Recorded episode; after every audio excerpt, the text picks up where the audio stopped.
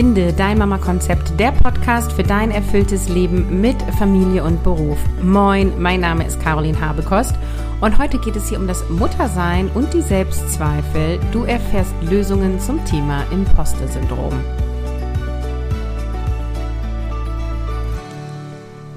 Hello! In dieser Episode geht es um das Imposter-Syndrom, also das HochstaplerInnen-Syndrom. Und ich werde erst einmal erzählen, was ist denn das eigentlich? Dann werde ich dir auch ein paar Beispiele von mir erzählen. Und dann gehen wir natürlich in Lösungen. Was kannst du tun? Um einen Umgang mit dem Imposter-Syndrom zu bekommen oder sogar es in Anführungsstrichen wegzubekommen. Das Thema kam aus der Community. Ich freue mich immer mega, wenn ihr da Vorschläge macht ähm, über Instagram oder über E-Mail und dann nehme ich das auf meine Ideenliste auf und dieses Thema hat mich gleich gecatcht und ihr habt auf Instagram auch dafür gestimmt. Ich hatte drei zur Auswahl gestellt letzte Woche und ähm, ja, let's go. Also was ist denn das Imposter-Syndrom oder eben auch bekannt als Hochstaplerinnen-Syndrom? Es beschreibt das Gefühl, so Betrügerin zu sein, obwohl man objektiv betrachtet erfolgreich ist. Ja, also es trifft Menschen, die sozusagen trotz ihrer Leistung denken, dass sie ihren Erfolg nur durch Glück oder Täuschung erreicht haben.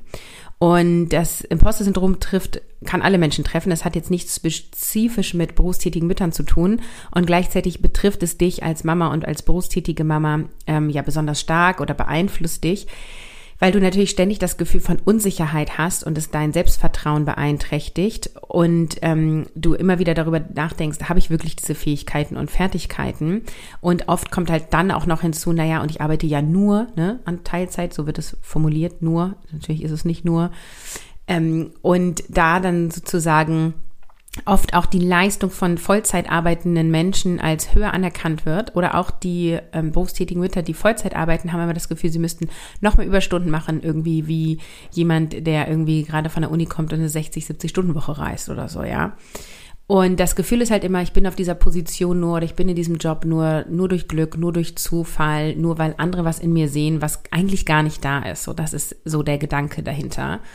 Und diese Selbstzweifel können halt eine totale Belastung sein, weil ähm, dich das total unter Druck setzt. Und wir sind halt eh oft schon zeitlich organisatorisch total unter Druck, ne? Weil wir müssen irgendwie, die Kinder müssen rechtzeitig in die Kita und in die Schule und dann musst du zu deinem Arbeitsplatz und dann finden die Meetings ähm, manchmal schon vor zehn statt. Und wenn dein, dein Kind morgens um acht einen Wutanfall hat, dann wird das alles schon wieder knapp und so weiter. Und wenn du dann halt zusätzlich auch noch denkst, so, oh, wenn die mitkriegen, dass ich eigentlich gar nicht so fähig bin, wie die denken, wenn die rausbekommen, dass ich gar nicht so kompetent bin, wie ich eigentlich, also wie ich eben nicht bin, ja, wenn die das alles rauskriegen, dann löst das Druck aus. Manchmal ist es auch so ein Geschuld, äh, Gefühl von Schuld, ja. Ähm, und dann kommt halt noch hinzu, so dieses, wenn du viel Zeit im Büro verbringst, dann hast du halt das Gefühl, nicht genug Zeit mit deinen Kindern zu haben. Und wenn du aber nicht so viel Zeit im Büro verbringst, hast du das Gefühl, ähm, ich leiste gar nicht das, was ich leisten sollte. Oder ähm, ich kann ja froh sein, dass ich hier überhaupt angestellt bin, ähm, dass die überhaupt eine berufstätige Mütter, Mutter ähm, ja eingestellt haben oder das quasi mittragen. Also das ist oft so eine defensive Haltung und immer das Gefühl von, ich müsste noch besser sein, ich müsste noch mehr geben. Und ich kann ja froh sein, dass ich überhaupt hier sein darf. Ja, und das macht natürlich auf Dauer unzufrieden und ähm, ist so eine Abwärtsspirale in Richtung Selbstzweifel. Und ich selber kenne das Hochstaplerinnen-Syndrom von mir selber, ja. Also lass mich dir sagen, ich glaube, es trifft alle Menschen, also vielleicht gibt es ein paar wenige Ausnahmen. Aber aus äh, meiner Erfahrung heraus haben dieses Syndrom so ziemlich alle. Nehmen wir mal ein Beispiel von mir damals in Anstellung, als ich 2018 mich als Quereinsteigerin in der Softwareentwicklung beworben habe, als Scrum Masterin, ohne dass ich äh, Scrum kannte. ist halt auch mutig gewesen. Und das hat halt bei mir total dieses Hochstaplerinnen-Syndrom ausgelöst, ja. Ähm, ich habe damals ähm, gesagt, wenn ich in eine Anstellung gehe, dann muss es richtig geil sein. Und ich hatte so ein Unternehmen in Bremen vor Augen, die so total für New Work stehen und für modernes Arbeiten. Und ich hatte mega Bock, irgendwie Teil von dieser Company zu werden habe mich dann informiert und ähm, über fünf Ecken kannte ich dann sogar jemanden und die hat halt gesagt, du musst dich unbedingt hier so als Scrum Master, AJ Coach bewerben, beschäftige dich damit mal und äh, mit deinen Coaching Skills komm, passt du da bestimmt super rein. Und ich habe dann letztendlich ähm, ja auf ihr Anraten hin das auch genauso gemacht und es kam auch mega an und dann haben die mich zum Vorstellungsgespräch eingeladen und ich war super aufgeregt und habe mich tiptop vorbereitet und habe richtig geil performt in dem äh, Vorstellungsgespräch. Ja, ich habe also ich habe irgendwie kluge Sachen gesagt, ich hatte eine coole Ausstrahlung, ich habe Lebensfreude gehabt, ich war total begeistert, ich habe noch Ideen reingebracht, warum es besonders cool ist, dass ich eben nicht aus der Softwareentwicklung komme und dass ich Scrum noch nicht kenne und so weiter. Und es hat, hat die beiden äh, ich wollte gerade sagen Jungs, äh, die zwei Männer, es waren dann auch meine Kollegen später, äh, auch, glaube ich, beeindruckt oder auf jeden Fall fanden sie es gut, sonst hätten sie mich ja nicht eingestellt, so, ne? Und dann haben die mich, also haben sie mir ein Angebot gemacht, haben mich angestellt und, und ich war total happy und dann habe ich mir total in die Hose gemacht, weil ich dachte so, krass, ey, du hast halt gesagt, du kannst das alles. Oh mein Gott, was ist, wenn du es nicht kannst, so, ne? Und dann habe ich mich in Scrum eingelesen und in agile Methoden und habe ich hier noch gelesen, da noch gelesen und ich hatte so so eine Angst und ich meine, die wussten ja, dass ich komme ohne Know-how, ne? Und auf einmal hatte ich das Gefühl, ich brauche dieses Know-how. Und dann habe ich da angefangen und äh, dann waren auch so kleine Sachen, die das dann irgendwie noch befeuert haben. Ich weiß noch ganz genau, ich habe seit, ähm, oh, ich weiß gerade nicht ganz genau, ich glaube seit 2012 arbeite ich ausschließlich mit Apple, also mit, habe ein MacBook. Und die hatten halt ähm, ja ganz normale Windows-Rechner und dann auch die neueste Variante von Outlook, äh, die ich dann gar nicht benutzt habe auf meinem Mac. Und ähm, ich habe also auch totale ähm, Irritation gehabt, die Technik da zu benutzen. Und das war zum Beispiel was, da habe ich mich dann auch nicht getraut zu fragen. Also wie bediene ich meinen Outlook, ja? Also, und ich habe es aber am Anfang total gemerkt, wenn ich ein Fenster schließen wollte, bin ich immer in die falsche Ecke gegangen, um auf das X zu drücken, ja? Weil beim Apple ist es halt oben links und dort war es halt oben rechts. Und nur solche kleinen Sachen, deswegen nenne ich auch das Beispiel, haben dann dazu geführt, dass ich dachte, ah, ich bin inkompetent, ah, ich kann das gar nicht richtig.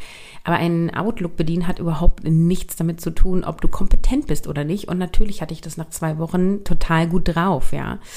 Also ich hatte totale Angst, dass die auch in der Probezeit dann irgendwie sagen, ja, nee, also pff, das stimmt ja alles gar nicht. Und die Sache ist die, es ist genau andersrum gekommen, ne? Die fanden das mega, wie ich mich eingebracht habe. Die haben ähm, mega viel Potenzial in mir gesehen. Die haben mich gefördert. Ich habe innerhalb von drei Monaten bin ich in Richtung AJ Coaching gegangen. Ich bin in die Unternehmensberatungsschiene gegangen. Ich habe eigene Teams bekommen. Also ich habe super schnell da super geile Erfolge gehabt. Und trotzdem hatte ich da mit diesem Imposter-Syndrom zu kämpfen. Und genauso ist das auch heute noch, wenn ich einen neuen Online-Kurs in die Welt bringe. Ganz schlimm war das damals, als ich das allererste Mal Mission Kopffrei äh, gegen Geld angeboten habe. Die erste Runde war ja gegen Feedback äh, in die Pilotrunde. Da ging's noch. Und in dem Moment, wo ich zahlende Kundinnen hatte, ich hatte so einen Schiss. Und dann war auch noch eine Scrum Masterin dabei, wo ich dachte, uh, bei Mission Kopffrei ist es ja so, dass ähm, ein Hauptelement das agile Board ist. Und Scrum Master kennen agile Boards. Und ich dachte so, warum bucht sie diesen Kurs? Sie kennt es doch alles. Ich hatte so eine Angst, dass die rummeckert, unzufrieden ist. Ich kannte die nicht, ne? Ich habe das nur in der Vorstellungsrunde gesehen, in der Austauschgruppe, damals noch in der Facebook-Gruppe. Ja, also äh, ich hatte so einen Schiss, ne? Und die hat mir nachher so ein gutes Feedback geschrieben und hat geschrieben, so, sie kannte schon agile Methoden und sie hat die noch nie so angewendet und das wäre so eine krasse Erleichterung und sie würde mehr Dinge erledigen und weniger machen und es wäre phänomenal, wie gut ich die agilen Methoden mit anderen Selbstmanagementsdingen äh, kombiniere. Also es ist ein super Fan von mir, ja. Und genau davor hatte ich, also ich hatte genau sozusagen vor dem Gegenteil Angst und das ist einfach gar nicht passiert. Das heißt, es gibt auch gewisse Elemente, die das einfach total krass auslösen. Für mich war sozusagen, boah, die kommt aus der Ecke Alarmstufe Rot, ja. Äh, bei denen, die noch nie was davon gehört haben, agil noch nicht kannten, da dachte ich ja doch, ich glaube, den kann ich schon was erzählen. Ich glaube, ich weiß mehr als die, ja. Und so habe ich mich versucht zu beruhigen. Also, ich will sagen, ich hatte das Imposter-Syndrom ganz, ganz stark und ich habe es heute noch. Und es ist einerseits besser geworden und andererseits habe ich gelernt, es ein Stück weit hinzunehmen. Und ähm, jetzt gehen wir mal rüber zu, was kannst du tun, wenn du betroffen bist, weil es gibt dafür gewisse Lösungen.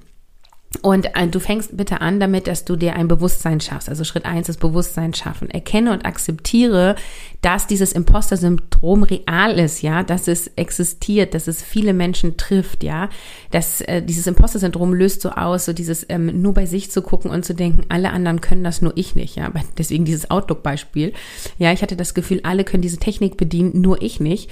Ähm, und das, ähm, ja, war ja nur die halbe Wahrheit, so, ne? Weil erstens konnte ich es dann ganz schnell bedienen und auch nicht alle anderen konnten es auch nicht, ja. Ich habe mich dann so reingefuchst in das Thema, dass ich dann anderen nachher noch erklärt habe, äh, wie du da geile E-Mail-Verknüpfungen machen kannst, so. Ähm, also werd dir bewusst, ähm, dass du, ähm, ja, dass dieses Syndrom existiert und dass du das hast und dass es vor allem darum geht, wie du damit umgehst. Also es ist gar nicht so schlimm sozusagen, das zu haben, sondern die Frage ist einfach, wie gehst du damit um? Schritt zwei ist, Erfolge anzuerkennen, ja, also statt deine Erfolge auf Glück oder Zufall zu schieben, erkenne an, dass es was mit deinem Sein zu tun hat und mit deinen Leistungen. Wir sind ja eine Leistungsgesellschaft, deswegen unterscheide ich das gerne, ähm, weil du bist auch auf gewissen Positionen in deinem Job wegen deines Seins, ja, so wie du hier geboren bist mit diesen Fähigkeiten, ja. Es gibt Menschen, die können super gut fokussiert andere Menschen wahrnehmen und das ist keine Leistung, die sie erbringen, sondern das ist ihr Sein, das ist ihre natürliche Fähigkeit, mit der sie hier auf die Welt gekommen sind, ja. Es gibt Menschen, die können super gut führen, ja. Die waren schon im Kindergarten diejenigen, die die anderen angeführt haben. Also für dein Sein, für die Fähigkeit, mit denen du geboren bist, darfst du dich anerkennen, auch wenn du die nicht hart erarbeiten musstest, ja, weil das ist auch so ein Glaubenssatz. Ich muss das hart erarbeiten, um dann gut darin zu sein. Was ist, wenn du gewisse Dinge mit in dieses Leben bekommen hast, die du einfach gut konntest? Ich finde es immer super gut an dem äh, äh, Beispiel Singen.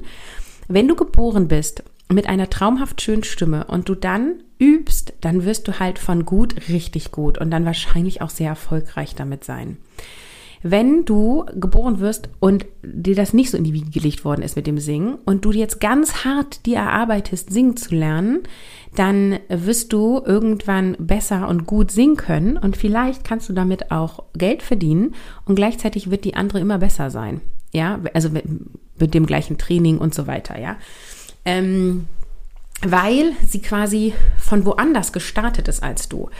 Und ich habe zumindest in meiner Schulzeit abgespeichert, wenn ich viel arbeite, ist das gut. Dann kriege ich Anerkennung dafür, dass ich fleißig bin, dass ich umgesetzt habe. Ähm, und wenn ich dann noch eine gute Note kriege, dann ist richtig mega. Ne? Und wenn ich eine mittelmäßige Note kriege, okay, das war irgendwie mein Normal. Also viel machen für mittelmäßige Noten war lange meine Strategie äh, in der Schule, weil es einfach so war, ja. Also ich habe ganz viel gelernt für mittelmäßige Noten.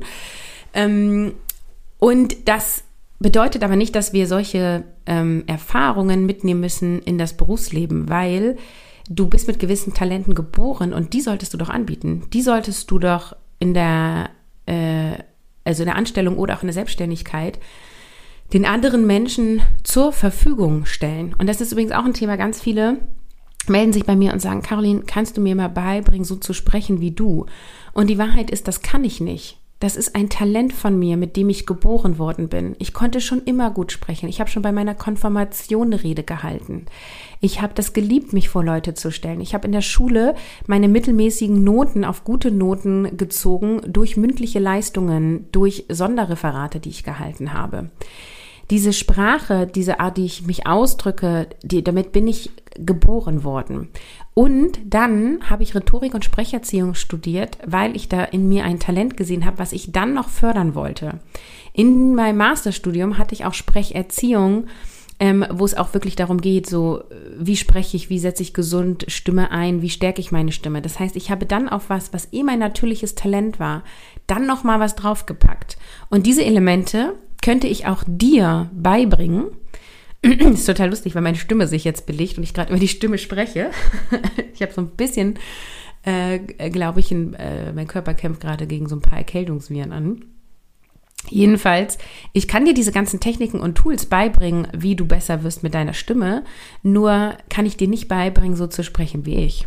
Okay, weil so bin ich geboren, das ist mein Sein. Und dann habe ich da noch was dran gearbeitet und dadurch habe ich quasi ein gewisses Ergebnis bekommen. Okay, jetzt bin ich so ein bisschen abgebogen. Ähm, wir sind immer noch bei Punkt zwei Erfolge anerkennen für dein Sein, ja, auch wenn du nichts geleistet hast dafür, du darfst anerkennen, was, womit du geboren bist. Ich erkenne an, dass ich mit einer tollen Stimme, mit einem guten Ausdruck geboren bin und dass das eine Stärke von mir ist. Und dann habe ich eine Leistung on top gebracht, dass ich sozusagen das auch noch geschult habe. Deswegen bin ich übrigens so ein Riesenfan von Stärken, Stärken, ja. Stärken, Stärken. Es geht nicht darum, wenn du in Mathe schlecht bist, ganz viel Mathe zu lernen, um dann mittelmäßig zu werden, sondern es geht darum, wenn du gut in Deutsch Deutsch bist, ganz viel Deutsch zu machen, damit du da hervorragend wirst, damit du da, ähm, also vorausgesetzt macht dir Freude, damit du da deine Freude und Leidenschaft reinbringen kannst und da exzellent drin wirst. Also, was hilft? Mach dir eine Liste mit deinen natürlichen Talenten und auch mit deinen Erfolgen. Du darfst natürlich auch Dinge drauf tun, die du geleistet hast, für die du hart gearbeitet hast, wenn du da stolz drauf bist. Und stell die immer wieder im Vordergrund. Und ähm, ein Tipp für alle auch, die ähm, schwanger sind oder planen, nochmal schwanger zu werden und in Elternzeit zu gehen, schreibe dir jetzt am besten wöchentlich auf, was für ein Feedback du in deinem, an deinem Arbeitsplatz bekommst. Ich habe ja dann projektbezogen gearbeitet und als ich schwanger war mit dritten Kind, ähm, habe ich mir einfach ein Word-Dokument angelegt und habe immer ähm, das Feedback von meinen Kunden mir aufgeschrieben. Also wir hatten ja eh immer eine Retrospektive, nennt sich das im im Scrum-Prozess, ähm, wo sozusagen über die Zusammenarbeit gesprochen wird im Team. Und das habe ich dann auch genutzt, um dann innerhalb dieser Retrospektive dann am Ende auch zu sagen, so, und hey, ich bin hier gerade als, also genau, das muss man vielleicht auch nochmal sagen, ich war immer externe AJ-Coach oder externe Scrum-Masterin. Am Anfang hatte ich auch ein eigenes Team, aber ich bin ja dann projektbezogen zu Kunden gegangen und habe sozusagen dort Menschen fähig gemacht, den Scrum-Prozess auch ohne mich zu erarbeiten und habe sozusagen andere als Scrum Master ja ausgebildet in Anführungsstrichen und habe dann sozusagen um Feedback gebeten mir gegenüber. Und das habe ich mir aufgeschrieben. Und äh, das habe ich dann die ganze Schwangerschaft über gemacht, weil ich wusste, bei den anderen beiden Schwangerschaften, ich hatte danach so krasse Selbstzweifel, ich habe so geglaubt, ich kann gar nichts mehr. Ich hatte das Gefühl, ich war jetzt ein Jahr oder zwei Jahre beruflich raus und ich bin einfach verloren auf dem Arbeitsmarkt, ja. Ich hatte da einen leichten Anfall von Dramatik. und äh, das hat mir mega geholfen. Und das kannst du ähm, auch in dieser Form tun, wenn du nicht schwanger bist, natürlich, ähm, um dir sozusagen immer wieder vor Augen zu führen, was sehen andere in dir. Und als Selbstständige sowieso brauchst unbedingt regelmäßig Feedback von deinen KundInnen, damit du sozusagen ähm, auch besser werden kannst in deinen Angeboten sowieso, aber eben auch für dich selber, um zu sehen, okay, ähm, das, das können die alles gut, ja. Also Erfolge anerkennen. Dann, was kannst du noch tun, wenn du das Imposter-Syndrom hast? Dritter Punkt, sprich über deine Gefühle. Also teile deine Selbstzweifel mit. Natürlich mit irgendeiner Person, der du vertraust, mit einer Freundin, mit Familie, mit deinem Mann, vielleicht auch mit einer Mentorin, wie auch immer. Also manchmal ist das auch bei mir Thema im 1 zu 1 bei Mission Alles ist möglich. Ja, wenn ich merke, da ist jemand total in diesem Imposter-Syndrom, dann gehen wir da auch rein. Und tausch dich aus, denn es ist immer wieder die Erfahrung, eigentlich haben alle schon mal eine ähnliche Erfahrung gemacht und es ist total unterstützend, so verschiedene Perspektiven anzunehmen und eben auch darüber zu sprechen, so in welchen Situationen ist das, ist das immer so, was hat schon mal geholfen, wo komme ich besser damit zurecht, wo weniger? Ähm, und wie kann ich mich verhalten, wie kann ich kommunizieren, damit ich mich da besser fühle und so weiter. Also Austausch und darüber sprechen ist total wichtig und hilfreich. Dann auch der, ein Punkt, der total hilft, Nummer vier ist, es gibt keine Fehler, es sind alles Learnings, ja.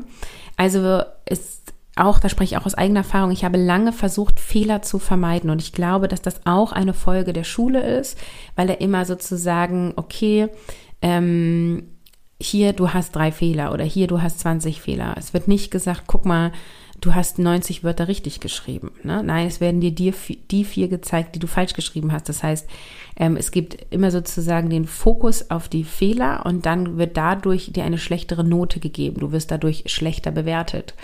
Und Fehler sind aber ein Marker dafür, dass du mutig losgegangen bist, dass du Sachen ausprobiert hast und dass du neue Erfahrungen gesammelt hast und dadurch gelernt hast, ja. Also es geht sozusagen nicht darum, Fehler zu vermeiden, weil wenn du Fehler vermeidest, dann vermeidest du auch den Lernprozess, weil du ja gar nicht ausprobierst, ob du es kannst, ob es klappt, wie du besser werden kannst, ja. Das ist ja so ein bisschen das Beispiel, wenn du surfen lernen willst. Ich habe übrigens noch nie gesurft, das ist so ein schönes Beispiel. Ähm, und du bist da einmal dann, versuchst dann auf, die, auf dieses Brett aufzusteigen und diese Welle zu reiten, ja.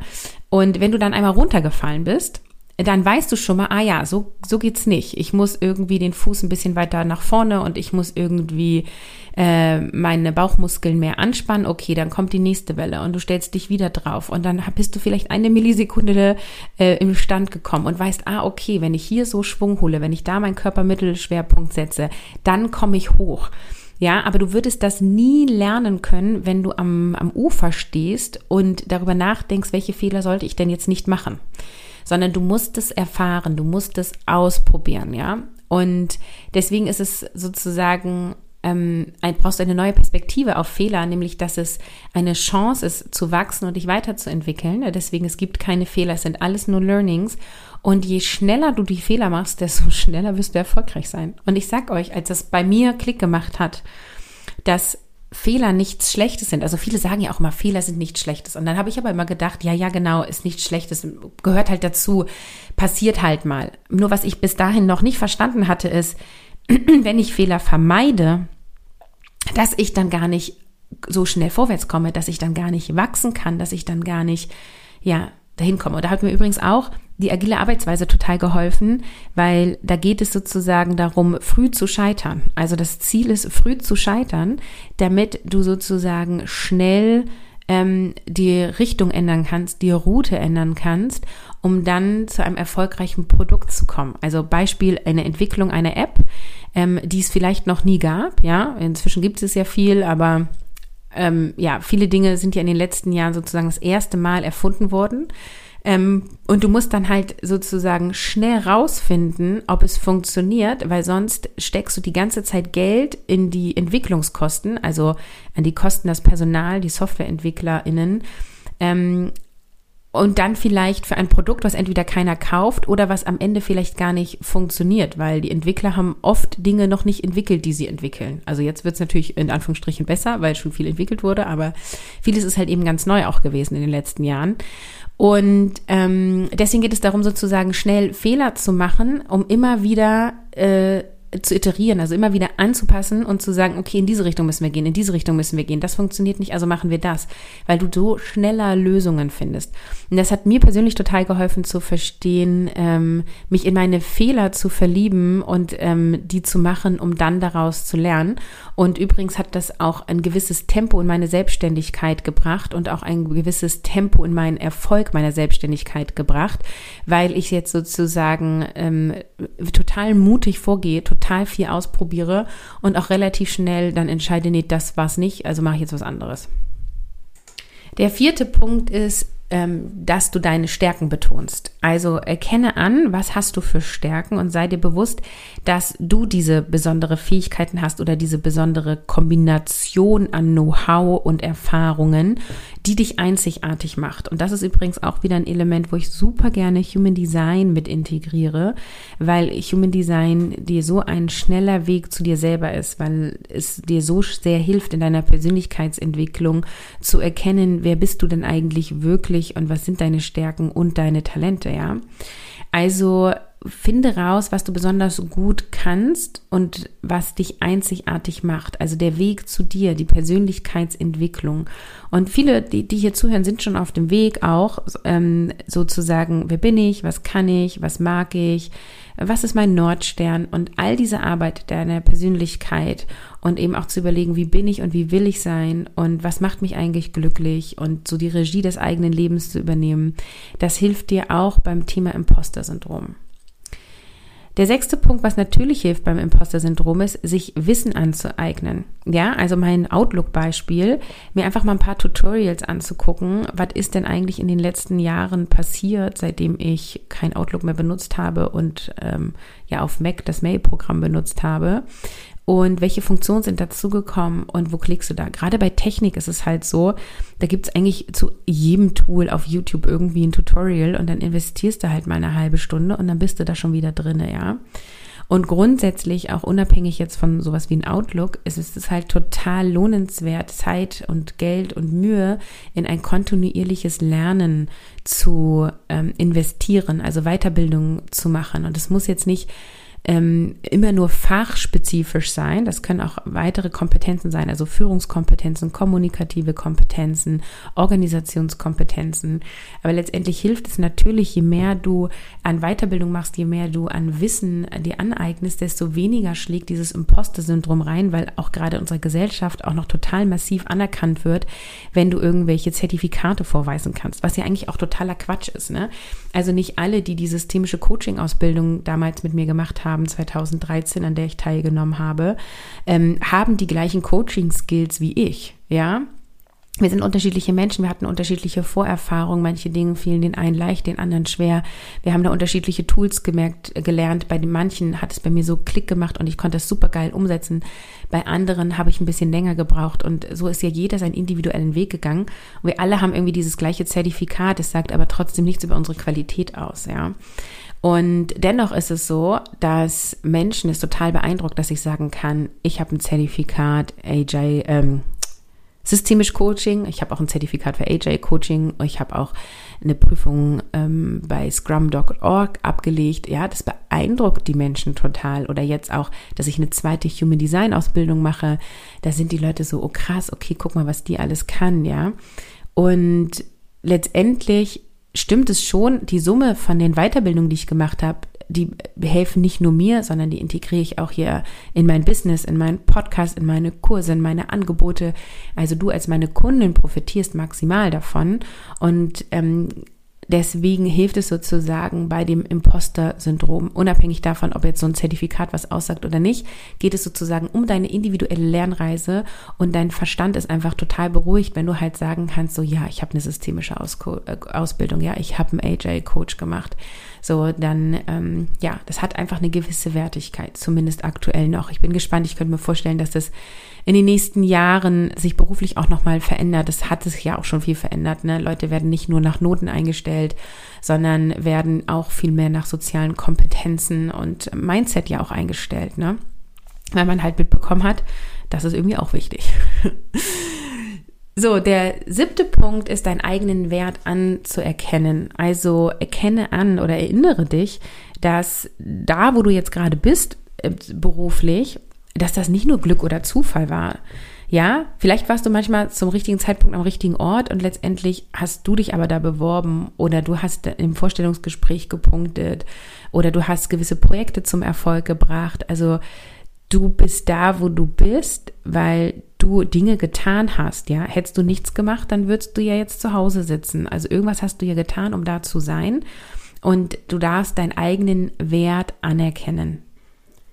Als achter Punkt helfen dir positive Selbstgespräche, also diese negativen Selbstzweifelgespräche zu stoppen und in positive zu, äh, zu führen, ja? Also solche Sätze wie, oh, bin ich dumm, ach, das hätte ich wissen müssen, ach, scheiße, hier falsch geklickt, ah, das habe ich schon wieder vergessen. Das sind hinderliche Selbstzweifelgespräche. Und positive ähm, Selbstgespräche sind eher sowas wie, ach, das mache ich jetzt. Oh, ich mache mal einen Mutausbruch, ja? Ich habe Mut, ich habe einen Mutausbruch. Oder einfach zu sagen, boah, cool, heute habe ich viel geschafft. Oder Mensch, das habe ich aber gut im, äh, im Projekt irgendwie dargestellt. Oder, oder, oder. Also sozusagen dir selber Mut zuzusprechen. Super hilfreich. Und daraus ergibt sich dann auch der neunte und letzte Punkt, Erfolge feiern. Also feiere deine Erfolge, egal wie klein sie sein mögen, und gib dir selbst die Anerkennung und erlaub dir auch stolz auf dich zu sein. Da dürfen wir so ein bisschen amerikanisch werden, ja. Die Amerikaner sind so stolz auf sich, auf ihr Land und weiß ich nicht was alles. Und diesen Aspekt dürfen wir uns aus Amerika mal rüberklauen sei doch mal stolz für wer du bist, was du machst, wie du für deine Kinder losgehst, wie du für dich losgehst, was du an deinem Arbeitsplatz geleistet hast. So, ja, erkenne deine ähm, Erfolge an und, und erfreue dich darüber und sei dankbar dir selber gegenüber, dass du das so für dich gemacht hast. Und das sind alles Punkte, die dir helfen können, einen guten Umgang mit dem Imposter-Syndrom zu finden. Also ich glaube ja grundsätzlich, dass es nie darum geht, Dinge wegzubekommen. Also jetzt zu sagen, ich will nie wieder Selbstzweifel haben, ist, glaube ich, auch keine gute Idee, weil die Selbstzweifel helfen dir natürlich auch zu reflektieren und zu gucken, ähm, so, was glaube ich denn eigentlich wirklich über mich selber, ja? Du hättest ja keine Selbstzweifel, wenn du nicht über dich selber zweifeln würdest. Und wieso zweifelst du über dir selber? Ne, wie ist die Verbindung zu dir? Magst du dich eigentlich selber? Liebst du dich? Findest du dich eigentlich so ganz cool? Also es ist einfach ein super Einstieg auch, oder ein super nächster Schritt auch für deine Persönlichkeitsentwicklung. Und äh, Selbstzweifel ist ja auch nicht nur negativ, sondern es hilft dir einfach auch besser zu werden. Und wir dürfen uns entwickeln, wir dürfen uns optimieren. Es ist halt nur so, dass es sozusagen nicht darum geht, immer höher, schneller, weiter, hart, hart arbeiten. So das, so das ist nicht unbedingt das Ziel. Ähm, ich finde ja, erfüllt Leben ist das Ziel. Glücklich sein, in seinem Leben Erfahrungen zu machen ähm, und ja, einfach auch zu genießen so und zu lernen und zu wachsen. Und deswegen geht es aus meiner Sicht darum, einen guten Umgang zu finden äh, mit deinen Selbstzweifeln und dich davon nicht hindern zu lassen, sondern das eher als Sprungbrett zu nutzen. Und gerade für die Selbstständigen, egal ob nebenberuflich oder hauptberuflich, lass das Imposter-Syndrom dich nicht aufhalten. Bitte, ja? Wie viele starten nicht in die Selbstständigkeit oder spielen klein in der Selbstständigkeit, weil sie immer denken, ach, nee, weiß ich nicht, das können andere, glaube ich, besser. Nee, ach, wenn die erst mehr merken, dass ich das gar nicht kann, dass ich Anfängerin bin und so weiter. Ja, start before you ready. Leg los. Unperfekt starten statt perfekt warten. Leg los, geh für dich und lerne einen guten Umgang. Und deswegen fasse ich jetzt gleich nochmal zusammen, wenn du vom Hochstaplerinnen-Syndrom betroffen bist, dann erstens schaffe dir Bewusstsein darüber, das ist real. Zweitens erkenne deine Erfolge an. Drittens spreche über deine Gefühle und deine Selbstzweifel. Viertens Fehler sind Learnings. Verliebe dich in deine Fehler. Fünftens Stärken betonen. Erkenne, welche individuellen Stärken du hast. Sechstens, eigne dir Wissen an, mach Weiterbildung, investier Zeit, Geld und Mühe für kontinuierliches Lernen. Siebtens, erkenne deinen eigenen Wert an. Deine Erfolge sind nicht nur Glück oder Zufall. Achtens, positive Selbstgespräche führen. Und neuntens, Erfolge feiern. Und dann wünsche ich dir einen guten, guten Durchstart. Ich habe am Ende noch eine Ankündigung. Ich habe ja ganz fleißig meine Quartalsplanung ähm, Ende Juni gemacht und ich habe was Tolles zu verkünden. Denn es wird einen neuen Live-Durchgang von keine Zeit war gestern geben. Keine Zeit war gestern ist einer der Kurse, der ja total beliebt ist, den ihr mega abfeiert. Deswegen ähm, gibt es den als Selbstlernkurs auch dauerhaft zu verkaufen. Ich packe den Link in die Shownotes unter carolinhabekost.de slash keine minus Zeit minus war minus gestern. Findest du alle Infos. Und in diesem Kurs zeige ich dir, wie du mehr Zeit für dich bekommst, beziehungsweise ich spoiler schon mal, dass du das Gefühl von mehr Zeit für dich bekommst. Und ich werde nicht den kompletten Kurs neu aufnehmen, weil er ist einfach gut so, wie er ist, sondern ich werde eine neue Live-Runde machen. Das bedeutet, alle, die diesen Kurs jemals gekauft haben, ja, auch die, die damals schon live dabei waren, bekommen die Möglichkeit, mit mir noch einmal durch den Kurs zu gehen. Das heißt, es wird eine zu begleitende Gruppe geben. Äh, wir werden uns ähm, über Messenger austauschen. Es wird nochmal eine Live-QA geben und so weiter. Ähm, und du kannst sozusagen mit den aufgenommenen Videos nochmal live mit mir durchgehen und es gibt neue Live-Calls dazu. Und es wird einen besonderen Schwerpunkt geben auf die Tagesplanung und Wochenstruktur. Das war nämlich ein großer Wunsch.